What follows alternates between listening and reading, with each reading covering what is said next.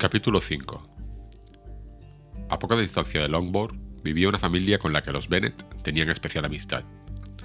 Sir William Lucas había tenido con anterioridad negocios en Meryton, donde había hecho una regular fortuna y se había elevado a la categoría de caballero por petición al rey durante su alcaldía. Esta distinción se le había subido un poco a la cabeza, y empezó a no soportar tener que dedicarse a los negocios y vivir en una pequeña ciudad comercial. Así que dejando ambos, se mudó con su familia a una casa a una milla de Meriton, denominada desde entonces Lucas Lodge, donde pudo dedicarse a pensar con placer en su propia importancia y, desvinculado de sus negocios, ocuparse solamente de ser amable con todo el mundo, porque aunque estaba orgulloso de su rango, no se había vuelto engreído, por el contrario, era todo atenciones para con todo el mundo. De naturaleza inofensivo, sociable y servicial, su presentación en St. James le había hecho además cortés. La señora Lucas era una buena mujer, aunque no lo bastante inteligente para que la señora Bennet la considerase una vecina valiosa. Tenían varios hijos. La mayor, una joven inteligente y sensata de unos 20 años, era la amiga íntima de Elizabeth.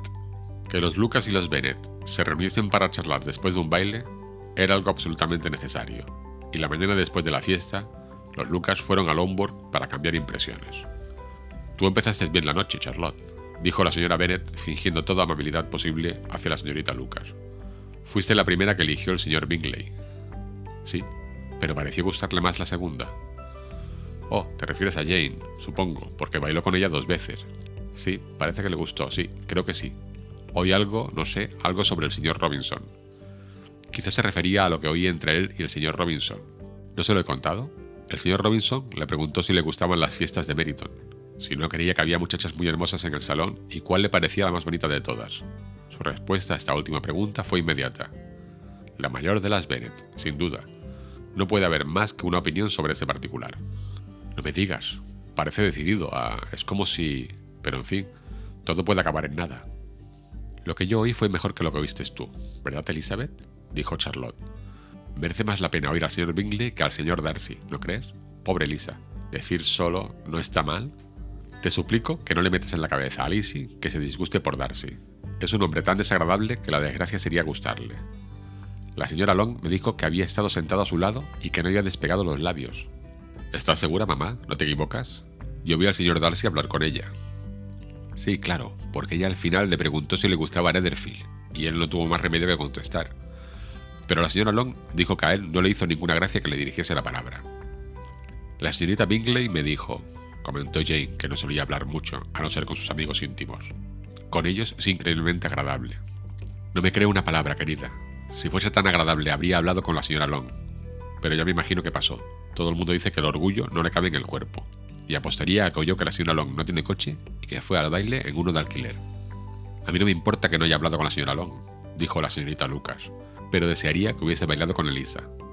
Yo que tú, Lizzie, agregó la madre. No bailaría con él nunca más. Creo, mamá, que puedo prometerte que nunca bailaré con él. El orgullo, dijo la señorita Lucas, ofende siempre, pero a mí el suyo no me resulta tan ofensivo. Él tiene disculpa, es natural que un hombre atractivo, con familia, fortuna y todo a su favor, tenga un alto concepto de sí mismo. Tiene derecho a ser orgulloso. Es muy cierto, replicó Elizabeth. Podría perdonarle fácilmente su orgullo si no hubiese mortificado el mío. El orgullo, observó Mary, que se preciaba mucho de la solidez de sus reflexiones, es un defecto muy común.